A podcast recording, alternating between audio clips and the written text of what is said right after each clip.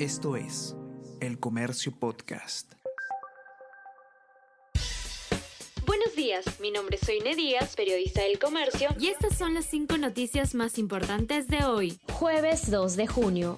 Inflación hasta mayo es la más alta en 24 años. Variación acumulada para los cinco primeros meses de este año fue de 3,21%. Es el mayor registro desde mayo de 1998. Alza de combustibles y costo del transporte influyeron en aumento. Cifras se a partir de segundo semestre, según expertos.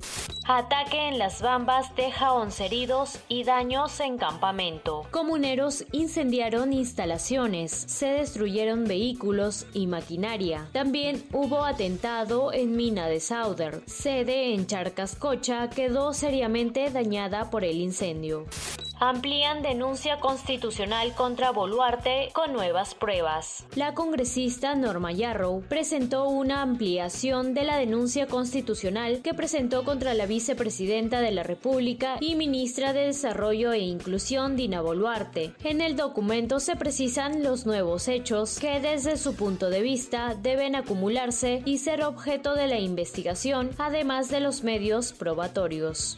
Johnny Depp gana el juicio contra Amber. Pese a que el jurado les dio la razón a ambos actores en sus denuncias por difamación, la ex pareja de Johnny Depp, que lo acusó de abuso, tendrá que pagarle 13 millones de dólares de indemnización.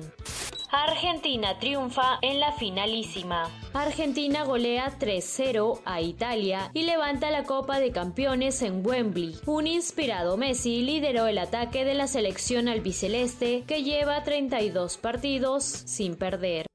Esto es El Comercio Podcast.